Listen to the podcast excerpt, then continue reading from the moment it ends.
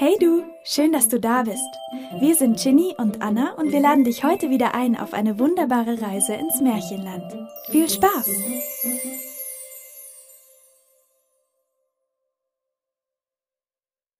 Die Geschichtenmaus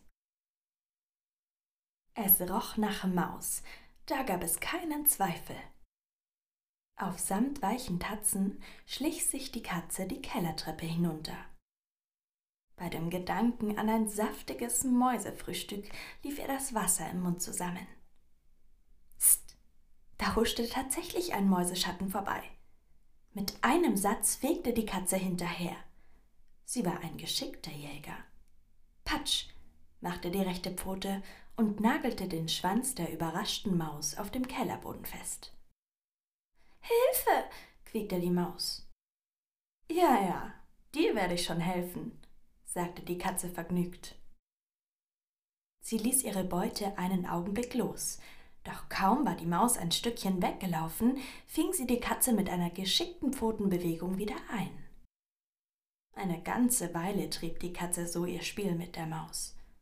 Dann wurde es ihr zu langweilig.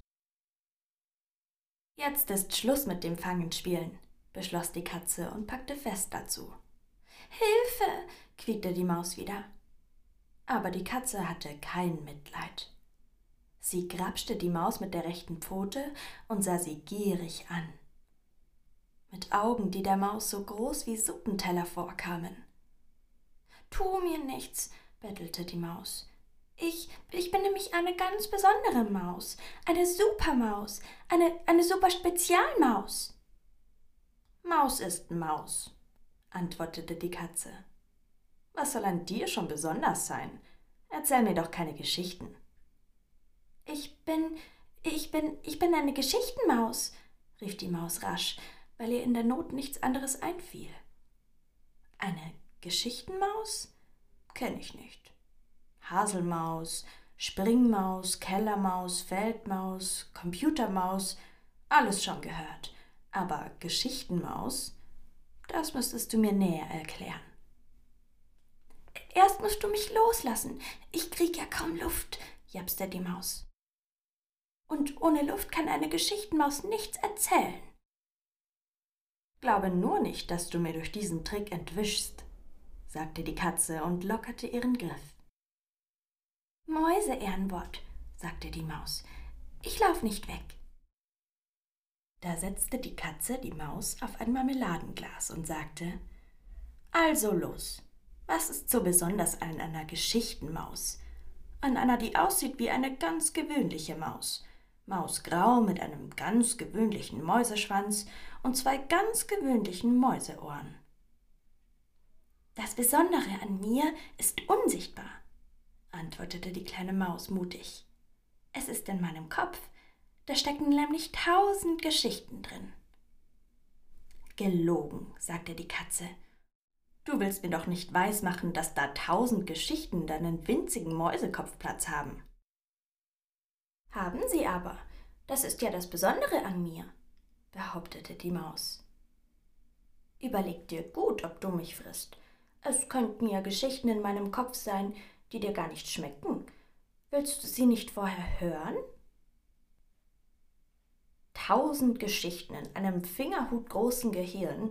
Nein, das glaube ich dir einfach nicht, sagte die Katze. Wetten? entgegnete die Maus herausfordernd. Um was wetten wir? erkundigte sich die Katze und leckte ihre Tatze. Ich erzähle dir tausend Geschichten, auch tausend und eine, wenn du willst. Ich höre erst auf, wenn du sagst, dass ich eine Pause machen soll, oder wenn du einschläfst. Wenn mir nichts mehr einfällt, dann darfst du mich fressen. Und was soll mein Wetteinsatz sein? Du lässt mich frei, antwortete die Maus rasch. Na ja, ich weiß ja nicht, sagte die Katze.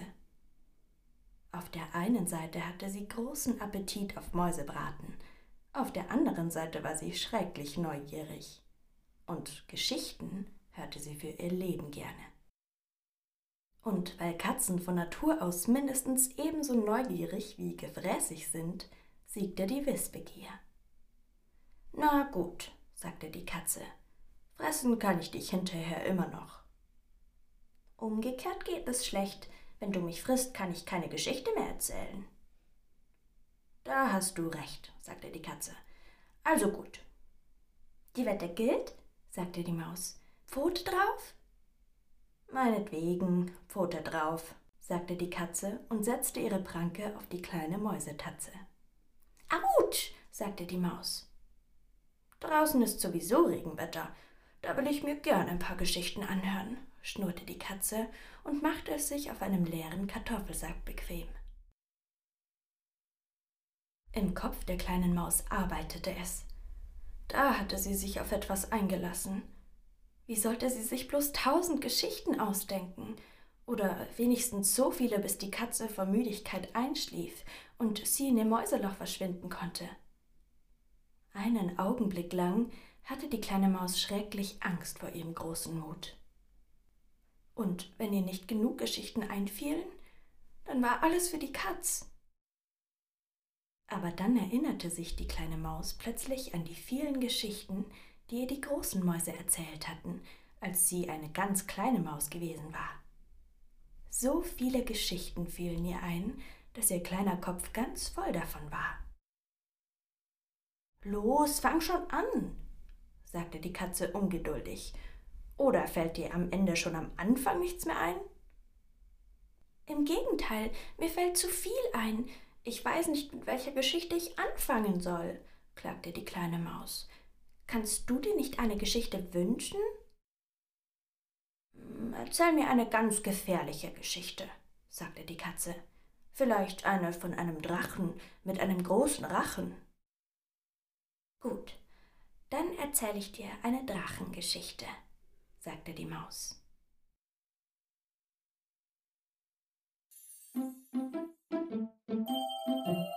Schön, dass du da warst. Sprecherin Anna Hell. Vielen Dank für die Unterstützung der Leselounge. Bis nächstes Mal. Wir freuen uns auf dich.